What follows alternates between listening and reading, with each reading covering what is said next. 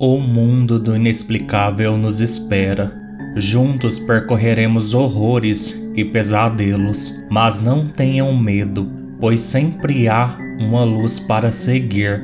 Aqui é o Tiago Lucarini, este é o Siga Luz e sejam todos muito bem-vindos a mais um episódio do podcast. E lembrando que se você tiver um relato e quiser me enviar, mande para o e-mail sigaluzpodcast@gmail.com que a sua história estará sendo contada. E considere tornar-se um apoiador do Cigaluz. Entre no site apoia.se barra Cigaluz ou apoie este projeto pela opção Pix, que é o próprio e-mail do Cigaluz. A sua ajuda fará toda a diferença para o podcast. E hoje, iluminados, é dia de folclore e desembarcamos na República Dominicana. E sem mais delongas, vamos ao episódio. Lenda 1 Bien Bienes A lenda dos Bien Bienes aparece desde o século XVIII. A existência desses seres está localizada nas montanhas chamadas Bauruco onde se refugiaram os negros quilombolas que fugiam da escravidão colonial e alguns índios que iam contra a ocupação espanhola. Os Bienbienes são seres selvagens, formados por clãs escondidos nas montanhas. Eles vivem nus e são irracionais, e rosnam como a sua única língua. Sua aparência é feia e desagradável seus corpos são magros, deformados e de estatura muito baixa. Dizem que são ágeis escaladores de árvores e ravinas e que atacam em grupos desordenados. As lendas asseguram que esses homenzinhos das serras saem de seus esconderijos à noite para se alimentar dos conucos e que, como a ciguapa, deixam rastros de cabeça para baixo para que seu paradeiro não seja descoberto. Afirma-se que entre os Bienbienes há alguns que comem carne humana obtida por meio de sacrifício. Eles são chamados de mondongos e têm cabelos ruivos amarelados. A lenda acrescenta que quando alguém se aproxima do território dos Bienbienes, eles os assustam com gritos ameaçadores.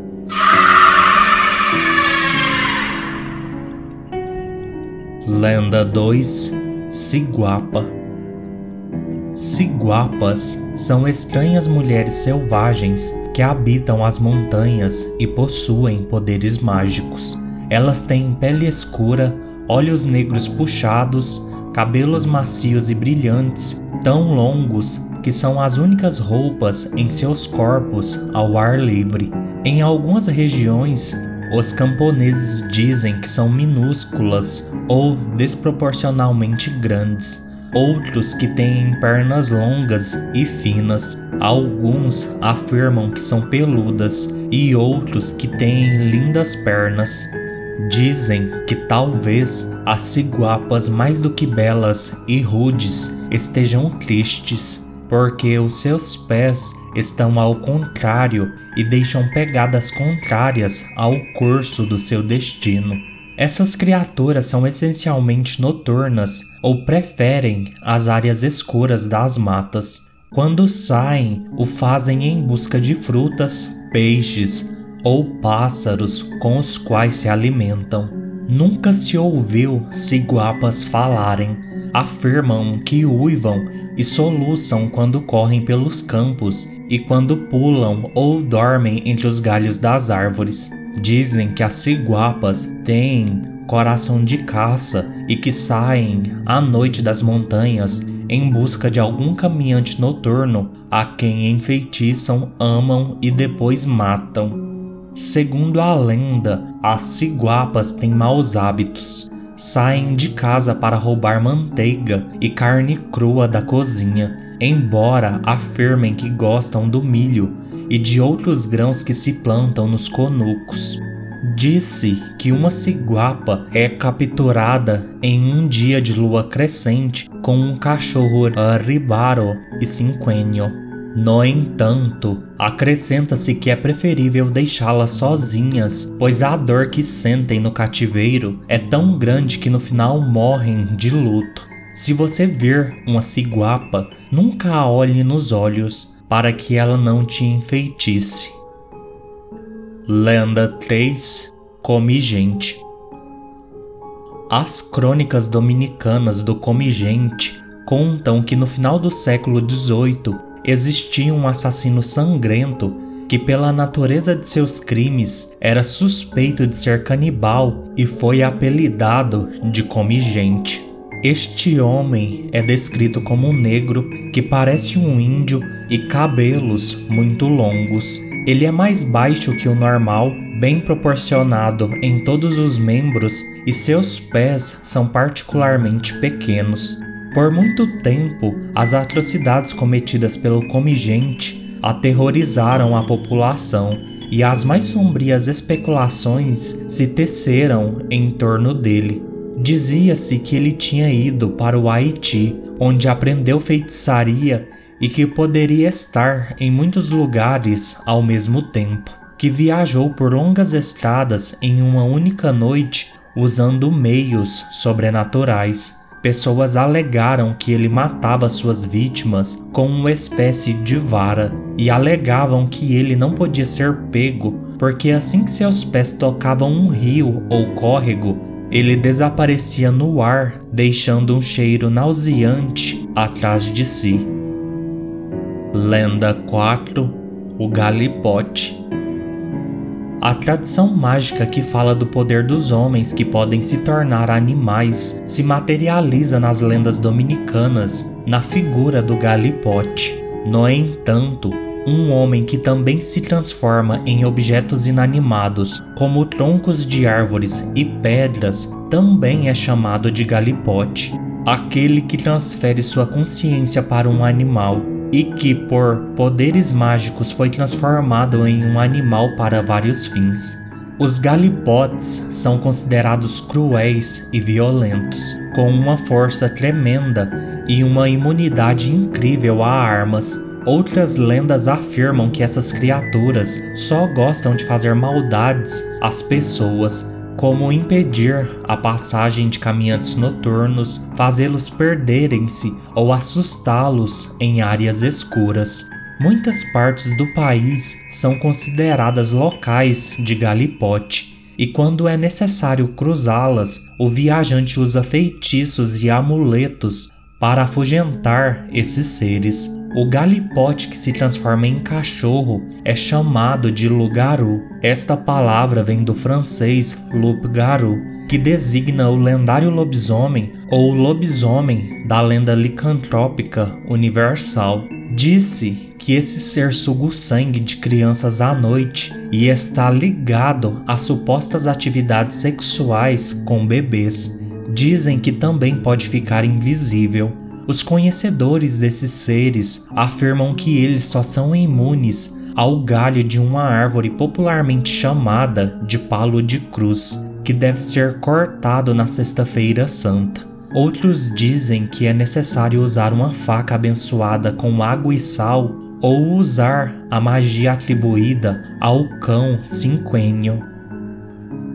Lenda 5 Os Índios das Águas os Índios é o nome mítico dado aos seres fabulosos que vivem nas cavernas submersas de rios e lagos e no interior das cavernas das montanhas. Este mito, segundo alguns historiadores, nada mais é do que o conceito desnaturado dos aborígenes. Outros consideram que vem da língua indígena de um ídolo chamado Opiel Guobiran, que fugiu e foi para uma lagoa e nunca mais foi visto, e que se transformou como elemento de retenção taino nas tradições orais. Os tainos foram os habitantes pré-colombianos das Bahamas e Antilhas maiores e menores. O que se afirma é que os índios são bonitos, principalmente as mulheres, porque têm pele de canela, olhos negros muito grandes, corpo de formas perfeitas e cabelos pretos muito compridos. Para muitos, eles são seres inofensivos e generosos, sábios da ciência medicinal de ervas e minerais e, acima de tudo, possuidores de uma magia antiga e poderosa. Outros dizem que são perigosos e temem se banhar em águas profundas e pouco conhecidas. Em muitas regiões, histórias sobre as poças indígenas são contadas para afastar as crianças que vão se banhar secretamente no rio. Eles garantem que às vezes esses seres ficam furiosos e que eles lançam feitiços terríveis que recaem sobre o local. Disse que as mulheres índias saem das águas nas noites de lua cheia para desfiar os cabelos compridos com pentes de ouro. Outras saem em busca dos homens que perambulam pela região e os levam para suas cavernas para nunca mais voltarem. Os índios ocupam um lugar importante no panteão dos deuses da religiosidade popular. Na magia voodoo dominicana, os índios constituem a divisão indígena, e os feiticeiros e cartomantes os invocam diante de altares adornados com taças transbordando de água e algumas réplicas de cemitérios tainos. Algumas pessoas dos campos dizem que viram um santo índio de quatro patas sair de sua caverna todas as noites para se banhar no rio. Lenda 6 As Horúpia as ópias eram para os índios os espíritos dos mortos, uma espécie de espírito feminino do ar que apareciam incorpóreos à noite. Junto com essa entidade aparece a lenda indígena El Operito, um fantasma noturno com forma humana que era conhecido por não ter sido gerado de forma natural de um útero humano. Faltava-lhe o umbigo. Hoje a lenda indígena é lembrada pelos camponeses no aparecimento de Rúpia, uma mulher fantasmagórica que assombra as montanhas escuras nas noites silenciosas e profundas dos campos. Lenda 7 O Baca Os Bacas são espíritos maléficos que aparecem na forma de vários animais ou monstros um baca pode ser colocado a serviço de um ser humano, com a condição de que ele lhe dê um parente ou amigo para comê-lo em troca.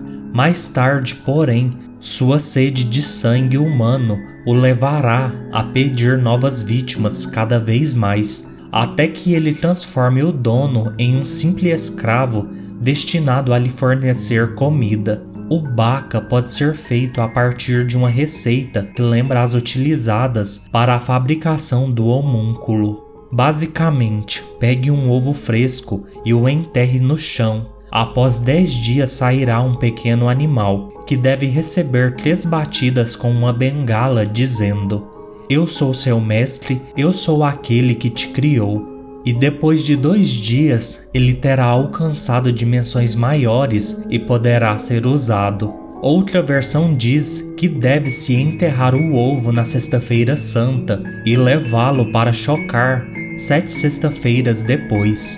Alguns dizem que fazer o ovo aquecer nas axilas nessas sete sexta-feiras transforma o pintinho do ovo em uma galinha baca. Com a morte do mestre, ele estará livre e devorará crianças pequenas. O Baca não tem uma forma definida, pois está em constante mudança. Quando uma pessoa começa a progredir economicamente de forma rápida e incompreensível para as pessoas, então se comenta que é graças a ela ter um Baca. Isso se concretiza em um pacto com o diabo, que lhe dará riquezas, saúde e cuidará de seus bens em troca da entrega de alguns dos seus entes queridos. O Baca às vezes bate em seus donos quando há problemas com os acordos. Eles causam desestruturação familiar, principalmente quando seus filhos começam a morrer. Em caso de não cumprimento, o dono do Baca perderá todos os bens, recebendo como castigo dor, doença, infortúnio e gradativamente perdendo seus entes queridos, parentes e amigos, culminando na própria morte. Lenda 8 O Pesadelo O pesadelo é um ser ou espírito que continua assombrando os adormecidos. Ele tem uma mão cheia de buracos e a outra cheia de riquezas para dar a quem conseguir agarrá-la. Para isso, basta enfiar qualquer objeto em um dos orifícios da mão. Lenda 9 As Marimantas As Marimantas são seres indefinidos no sentido de que, enrolados em um lençol à noite, saem para pegar crianças mimadas para assustá-las ou levá-las embora. Ao serem apanhados por estes, os pais pedem às marimantas para que estes sejam devolvidos, o que acontece. A partir desse momento, as crianças passam a se comportar bem. Lenda 10 Os zumbis para colocá-los para trabalhar em sua fazenda. Em algumas partes do país, camponeses com certos recursos econômicos compram um zumbi. Os zumbis são cadáveres que foram parcialmente despertados por um feiticeiro e, quando entregue aos seus donos, tornam-se escravos, devendo ser mantidos sem comer comida com sal. Quando ocorre um descuido, eles acordam de seu sono, matam o seu mestre, destroem sua propriedade e voltam ao túmulo para descansar em paz. Última história de hoje, que não é uma lenda, a misteriosa história da casa do quilômetro 5 em La Vega. Em 1924, o então presidente da República Dominicana, Horácio Vasquez, deu por meio de sua esposa um terreno situado em Santo Domingo e La Vega, quilômetro 5 de La Vega, a Antônio Parila, colaborador na campanha eleitoral daquele ano. Parila constrói uma casa para ele e sua família lá.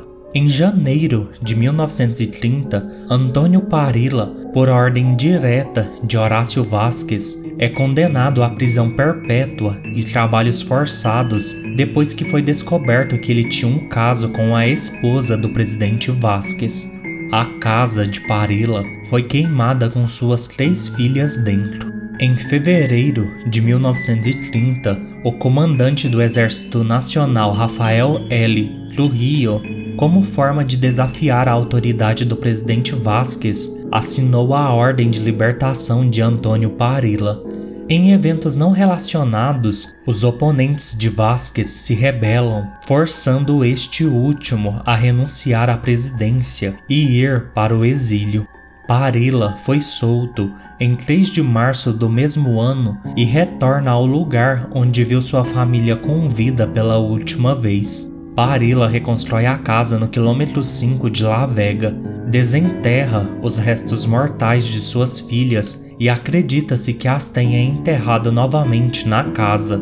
Os moradores diziam que o mal daquela casa estava enterrado na cova que fica na parte de trás.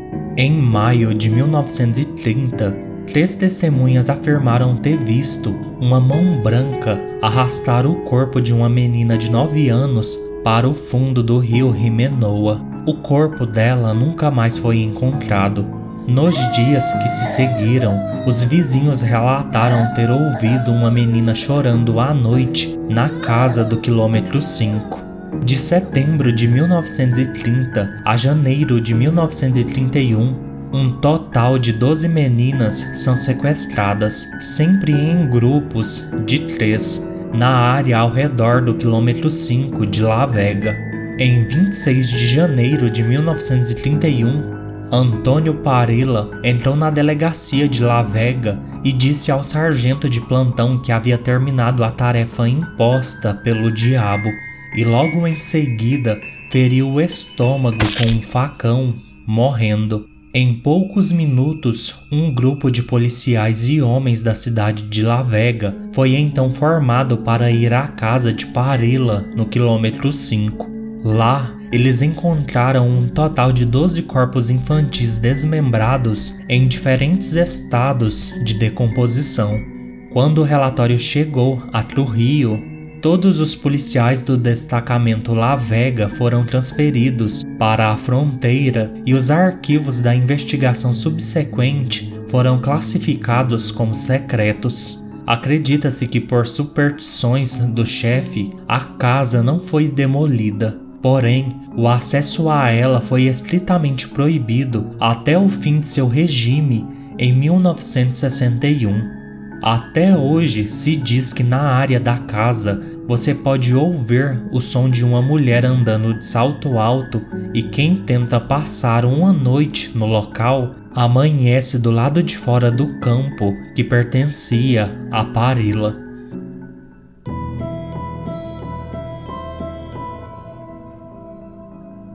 Bem iluminados, este foi o episódio de hoje. Espero que tenham gostado sobre a lenda dos zumbis. Eu também mataria o mestre que me obrigasse a trabalhar mesmo depois de morto, pois eu já tô indo meio que obrigado em vida mesmo, então sem carteira assinada depois da morte, sem receber nada dignamente, eu também mataria o meu mestre com certeza. Peço, como sempre, que curtam, comentem, avaliem e sigam o podcast nos seus agregadores de preferência, especialmente no Spotify. Mostre os cigalos para os seus amigos, pois isso ajuda demais o podcast a crescer. Venha fazer parte do podcast, me enviando seus relatos. No mais, fiquem todos bem e sigam a luz. Eles causam desespero Começou. Eles.